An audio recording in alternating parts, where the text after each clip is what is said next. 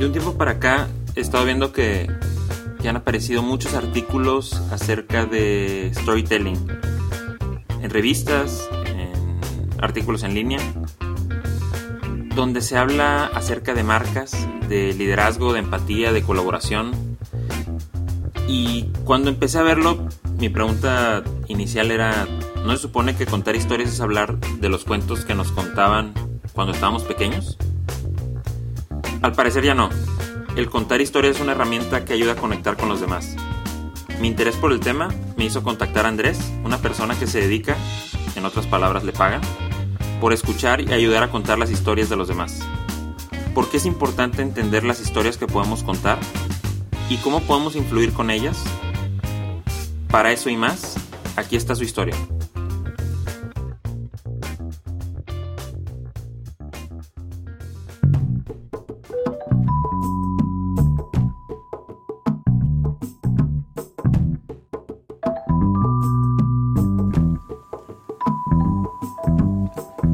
Tal? Soy Alberto Sáenz y este es el tercer episodio de un podcast donde hablo y entrevisto a amigos y a gente a la que admiro. En esta ocasión estoy con Andrés Oliveros, socio fundador de Astrolab. ¿Qué onda Andrés? ¿Cómo estás? Hola Alberto, muy muy muy bien, muchas gracias por, por darme espacio en este podcast. Yo creo que toda la gente todavía no entiende bien los temas que estamos tocando en el podcast, como que el primero fue tema de alguien que se fue a la aventura, el segundo fue de innovación social, este tercero, este, a lo mejor tiene algo que ver, a lo mejor no, no sé, ustedes juzgarán, pero el tema del storytelling a mí me llama mucho la atención, ¿qué es el storytelling? Este, quisiera que me contaras un poquito más, yo cuando, cuando veo la palabra storytelling pienso en muchas cosas, pero si hay alguien que yo creo que es un experto o alguien que creo que nos puede explicar un poco más acerca de este tema, que está últimamente saliendo en artículos de innovación y en, y en temas como de liderazgo, eh, yo creo que tú eres el, el, hombre indicado. ¿Nos puedes explicar así de inicio, antes de explicar lo que haces y, y, qué es eh, los proyectos en los que estás, qué es el storytelling o, qué, por qué nos debería importar? Bueno, Alberto, gracias. Digo que amable lo que me dices. Yo creo que cualquier persona que te has topado en una fiesta que cuente historias es un buen storyteller y lo que hemos hecho nosotros, pues es como ido, eh, es como sistematizar, vamos a decirlo así, a nuestra manera. Entonces, ¿qué es el storytelling? Eh, partimos de que el cerebro humano es algo bien complejo y que la comunicación es muy difícil de que le llegue claramente y emocione al otro. Entonces, el storytelling es cómo comunicar un mensaje a través de historias, experiencias, anécdotas, ejemplos. Es decir, cómo mezclas la parte analítica, la parte de datos, con la parte emotiva eh, de una historia de algo que te sucedió. Eso es como el storytelling. Algunos le ponen storytelling de negocios, como para diferenciar el storytelling de Hollywood, en donde cuentas una historia pues para entretener. El storytelling de negocios como se ha ido cerrando más a la parte de lograr un objetivo. O sea, es contar una historia para generar confianza, para fortalecer una marca, para vender una idea, motivar un equipo, etcétera, etcétera. Nosotros lo vemos como un lenguaje, o sea, es un lenguaje que pues hay que aprender a ver cómo funciona y qué no. Ok, es que sí es cierto lo que dices, ¿no? O sea, la diferencia es bien importante entre lo de storytelling de negocios y a lo mejor el otro storytelling. Normalmente, bueno, storytelling es contar historias, ¿no? Es el, el, el la acción de Basta, contar, ¿no? de contar historias, ¿no? Y normalmente cuando hablamos de eso, pues yo creo que lo primero que se nos viene a la mente son cuentos para niños o películas, como tú dices, ¿no? Como escritores y guionistas y gente que cuenta historias, es esa gente selecta que son medio artistas o son artistas eh, pero entonces cuando tú lo dices, bueno, storytelling de negocios, ya empieza como, oye, ¿qué, qué significa, no? ¿Qué es esto? Este, eh, me gustaría que nos explicaras un poco el tema, eh, lo que hacen en Astrolab para tener ya un, un, poquito más claro y ya que nos puedas explicar exactamente lo que, lo que ustedes hacen. Fíjate que me, me, me sonreí cuando dijiste esto de contar cuentos porque hay mucha gente que amigos míos que tengo mucho sin ver, que de repente me los topo corriendo o me los toco ahí en alguna parte y me dicen, hey, ¿cómo vas con lo del cuentacuentos? Y, pero por otro lado, la vez pasada escuché una historia que me pareció interesante, o bueno, es una historia donde alguien cuenta historias. Me decía eh, un director de recursos humanos de, del grupo Alfa, me decía, tuvimos la junta de, como de, de ejecutivos anual, y fue una junta que duró dos, dos días, y es una junta pues donde le invertimos mucho tiempo pues a que haya buenas conferencias, que haya buenas prácticas. Eh, y al final les preguntamos a, los, a, los, a las personas que habían asistido, a todos esos directivos, qué es lo que más les había gustado del evento. Y el 80% dijo, lo que más nos gustó fue en un break, uno de los directores de las empresas, de, me parece que de Sigma o de Alpec, no me acuerdo cuál empresa, se puso a platicar historias durante 15-20 minutos en un coffee break o algo así, una comida, sobre cómo había empezado, cómo habían entrado en la empresa, con qué retos se habían enfrentado cuando se hizo la evaluación del peso, cómo lo hicieron para comprar tal empresa. Y eso es lo que más le había gustado a la gente. O sea, la gente finalmente, por más que nos, veamos, nos ver como muy serios, las historias nos interesan bastante. Entonces, eh, lo que hemos ido haciendo nosotros en Astro la vez, oye, eso está bonito, pero ¿cómo le haces para sistematizarlo y para pues, resolver problemas? Si no resuelves problemas, pues nadie te va a pagar, ¿verdad? Entonces, ¿qué hacemos en Astrolab? Nosotros empezamos en 2011 y empezamos como, antes nos vendíamos como una agencia de storytelling, eh, pero luego nos fuimos dando cuenta que éramos un poquito más parecidos a consultores.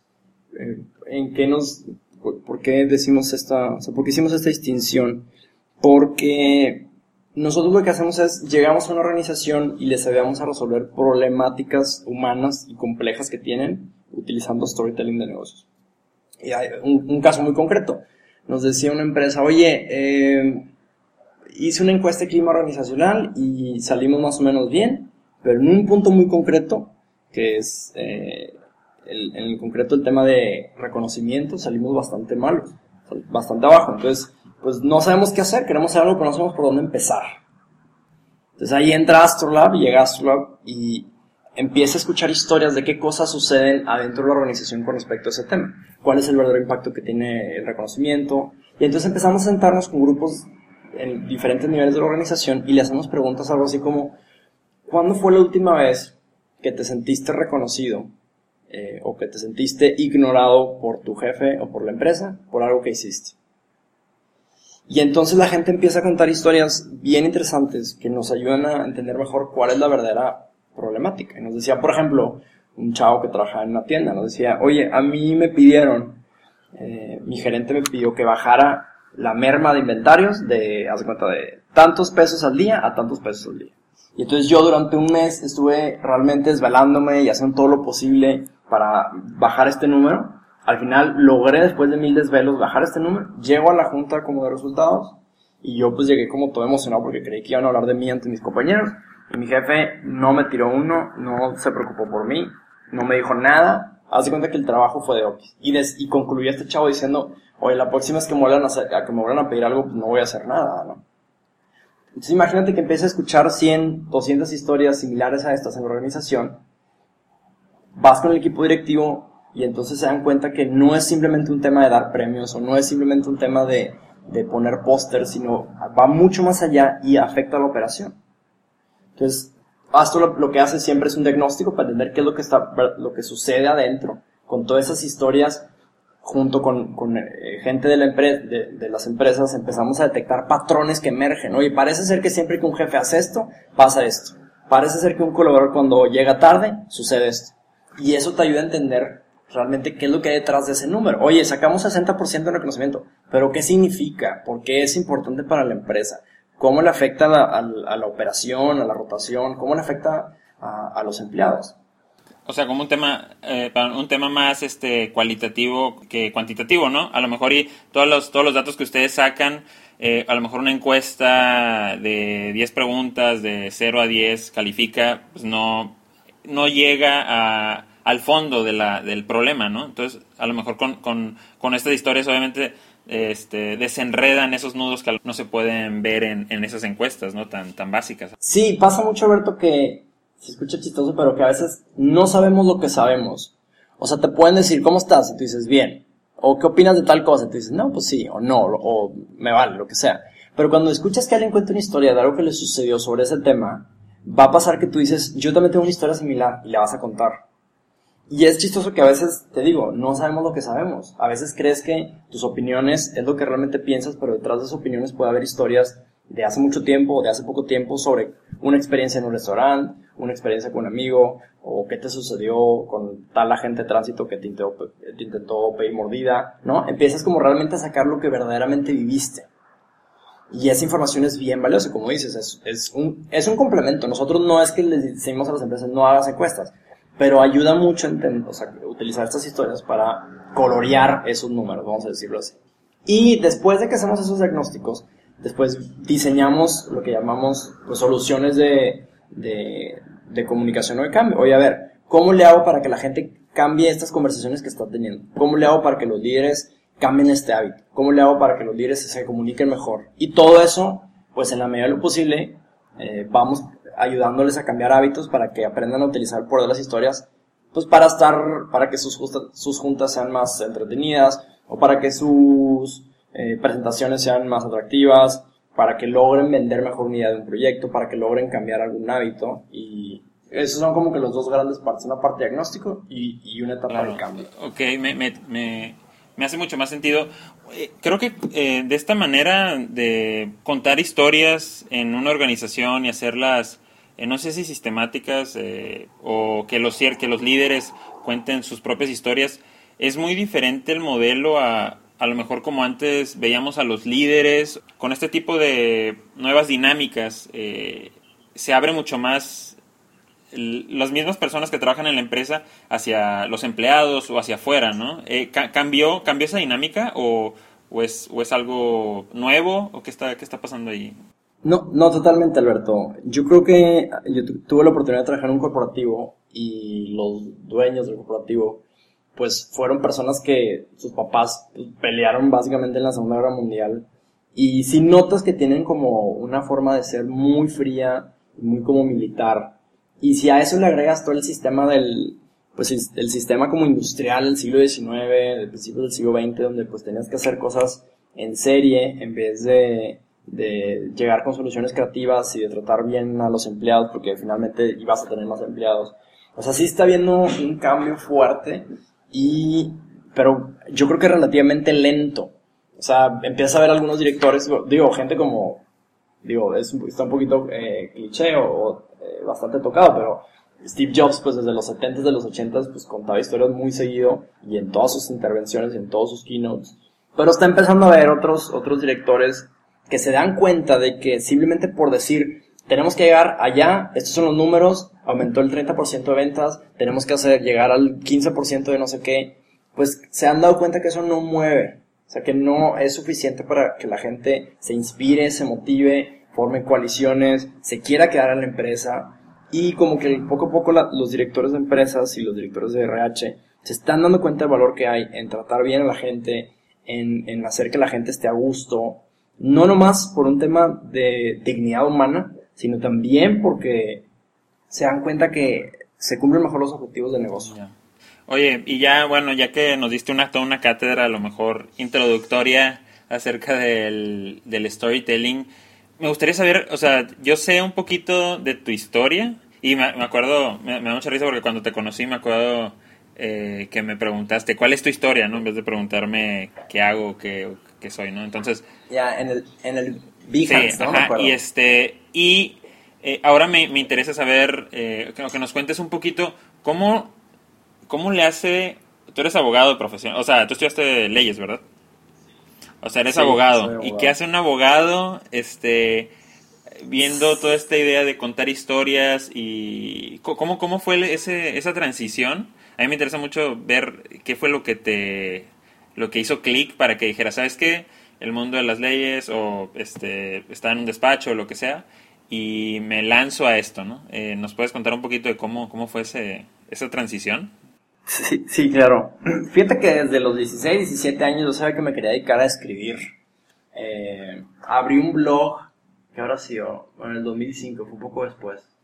Y abrí un blog porque el 1 de septiembre del 2005 falleció mi abuelo materno. Y abuelo con el que conviví demasiado. Todos los domingos durante probablemente 15 o 20 años de mi vida. Iba todos los domingos a su casa. Y era una persona muy culta y nos contaba muchas historias de sus viajes y de las novelas que estaba leyendo. Y a mí me gustaban mucho esas conversaciones. El 1 de septiembre fallece, totalmente inesperado para todos.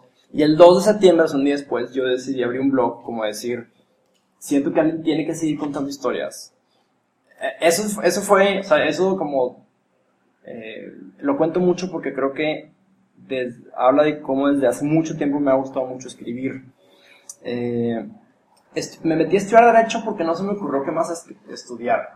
Probablemente algunos de los que estén escuchando les habrá pasado lo mismo que a los 18 años no tienen ni idea de qué hacer de tu vida. Es bastante común. Y, no sé, yo no sé si por el peer pressure o porque del lado de mi papá todos eran abogados. Y dije, bueno, pues una eh, carrera en humanidades, bueno, empecé a estudiar Derecho. Pero te lo juro que desde el día, día 3 dije, no, esto no es para mí. ¿Por qué? Pues porque, digo, si, si también, si me estás escuchando y eres abogado, pues te das cuenta que puede ser demasiado aburrido, hay demasiadas cosas que se tienen que como respetar. Ahí estás dedicándole mil horas a poner de acuerdo que si el Código Civil con la Constitución y, y que dijo no sé qué corte. Y no sé, como que a, mí me empezó a desilusionar un poco y yo dije, como que siento que para hacer un cambio en esto tienes que dedicar demasiado tiempo y yo no, o sea, no, no quiero dedicar tanto tiempo y como no ver fruto. Sí, no era tu vocación a lo mejor. Exactamente. Y paralelamente, desde igual desde el primer semestre de carrera tuve que trabajar y agarrar un trabajo chistoso que era, eh, estuve trabajando en un colegio, trabajé en la prepa de un colegio y me, me mi trabajo consistía en ayudar a, a 15 chavos del último año de prepa cada año a... Era su preceptor, que es una especie como de coach. Entonces, los ayudaba a escoger carrera, los ayudaba pues como a comunicarse mejor, a, pues como con entender qué estaba pasando con, con, con, ellos, a qué se querían dedicar. Y me di cuenta que eso me gustaba mucho, como ayudar a la gente. O sea, me da cuenta que hay muchas personas que, y luego no se conocen y por eso toman malas decisiones a la hora de estudiar una carrera. O crees que no puedes, o crees que debes estudiar tal cosa porque tu papá te dijo. Y como que hay muchos traumitas y me di cuenta que escuchando a la gente y ayudándolos a comunicarse bien, era una forma de ayudar bien cañón a las personas. Y eso me empezó a gustar mucho. Entonces termino mi carrera, empiezo a estudiar, eh, perdón, empecé a trabajar en un centro de investigación, luego empiezo a trabajar en un corporativo, revisando contratos, no, no me preguntes por qué. Y supongo que todos tenemos como nuestros momentos en donde no sabemos qué estamos haciendo con nuestras vidas. Bueno, cuando me puse a revisar contratos fue, fue mi momento. Okay. Y eh, me daba cuenta que había muchos de mis compañeros que A, les gustaba su trabajo, la parte técnica de su trabajo, pero B, se sentían como olvidados o como totalmente desconectados de la empresa. Y pensando en como esas sesiones de coaching que tenía con estos chavos, como que yo decía, siento que nadie le está tirando, o sea, nadie le está prestando atención, nadie está como realmente, nadie se está comunicando con ellos. No veo que los directivos estén intentando conectar con la gente. O sea, si la empresa dedicara un poquito de tiempo a preocuparse por escuchar a sus empleados, por comunicarse mejor con ellos, eh, pues siento que pasarían cosas muy diferentes. Y entonces con esas ideas en la cabeza me topo a un amigo de toda la vida, Oscar Ramírez, que estaba pasando por momentos relativamente similares. Él tenía una agencia de branding y decía, es que me doy cuenta que hay marcas que van mucho más allá de simplemente una, un logo o una cosa gráfica. O sea, como que hay marcas que están construyendo personalidades bien padres y que las están como impregnando en sus empleados, vamos a decirlo así. Y me contaba mucho una historia que le había pasado, que lo había dejado muy impactado, eh, de una vez que fue a Starbucks y pidió un café que no había en el menú. Eh, o sea, un mes antes sí había, ahora ya lo habían quitado. Y entonces le dice la persona que lo atendió, ah, pues no lo tenemos en el menú, pero te lo puedo hacer, pero te va a costar como 70 pesos. Y Oscar dice. No, pues hace un chorro, antes lo vendían en 40 y poquitos, ¿no? Deberías, hazme un descuento, o sea, ¿por qué no me haces un descuento? Pues lo dejo pues nomás así por, pues, ya sabe cómo somos los regios, ¿no? y dice, y entonces la chava que lo estaba atendiendo dice, bueno, espérame tantito. Eh, y se regresa y dice, oye, espérate, ¿por qué te haría un descuento? Y entonces Oscar dice, ah, pues por chido, como por decir cualquier cosa, ¿no? Y ya, la chava se va y como a los cinco minutos de repente, este, le dan el café y escrito viene el chido. Y entonces Oscar dice, ¿cuánto va a ser? Y la chava dice, no, no, no, no te preocupes, ya lo pagamos aquí, este, va por la casa, ¿no? Mm, okay.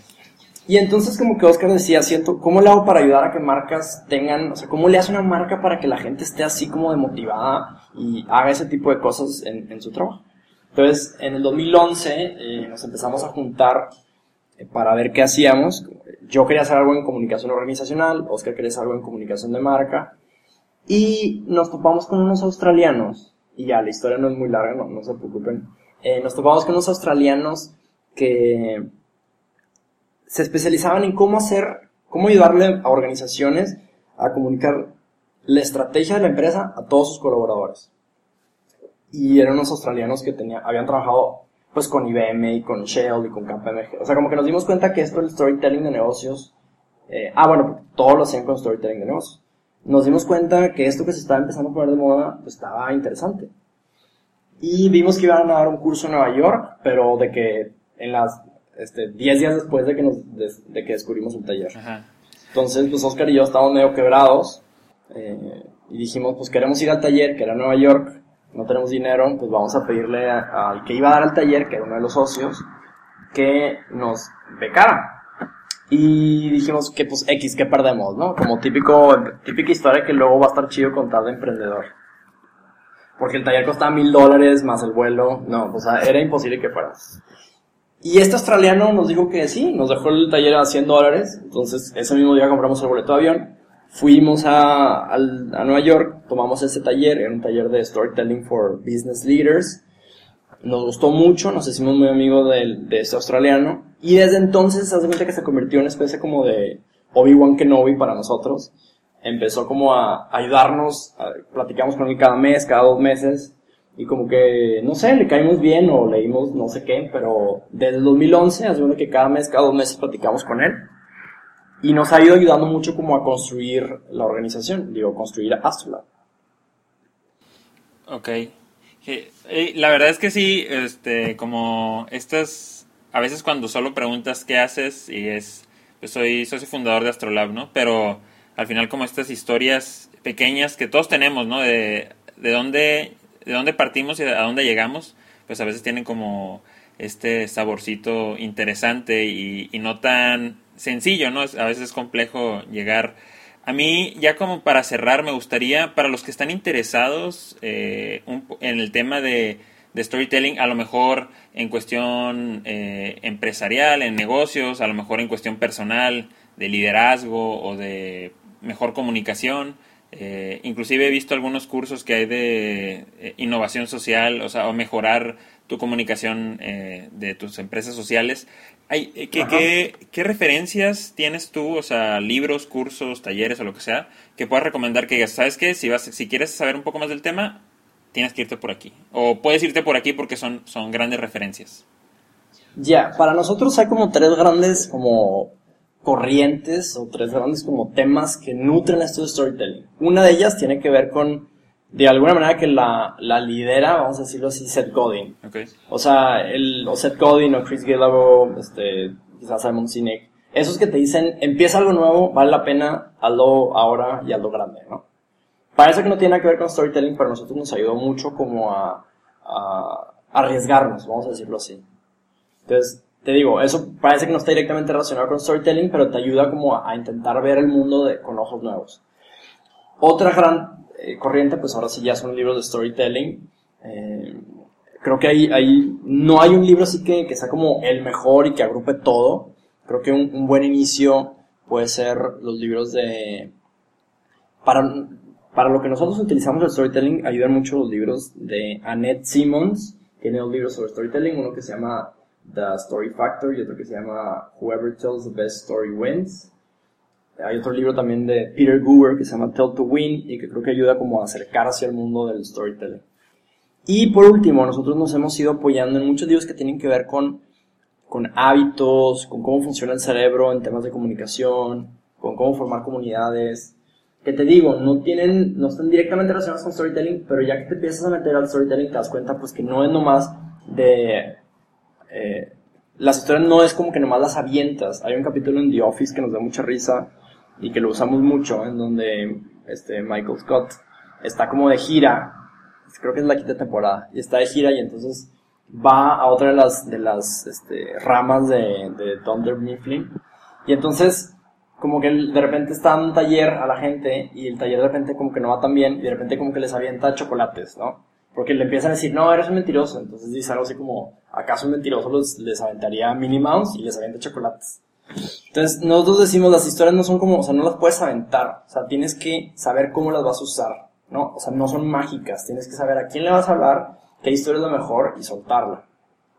Entonces, por eso como que el tercer tipo de libros ayuda mucho a centrar, decir, ok, esto es una historia, pero ¿para qué se usa? Pues para eso te sirve el tercer tipo de libros. Y en ese tercer tipo de libros, pues está, pues The Power of Habit, Made to Stick, o Switch de los hermanos Heath, eh, Influence de Robert Cialdini, Contagious de este Jonah Berger. Eh, entonces como que van poco a poco pues sacando libros que nos van alimentando de acuerdo pues a, al menos a nuestras necesidades particulares. Y además, digo, ya que sacas el tema, nosotros, como tú dices, damos un, damos dos talleres de storytelling eh, abiertos al público al año. Okay. Y el próximo lo vamos a hacer ahora el, el 18 de octubre, el sábado, es un taller que dura 8 horas y que es, yo creo que es la novena versión que damos. Este, estaría padre. Pues ¿de qué se trata ese taller? Es una introducción a storytelling, para qué sirve una historia de negocios, qué es una historia de negocios, para cómo la puedes usar y pues es como un taller muy práctico. A ver, ¿qué quiero hacer con storytelling de negocios? Eh, ¿Cómo le hago? Algunas herramientas así como muy, muy prácticas. Y pues es así como puede ser una buena introducción.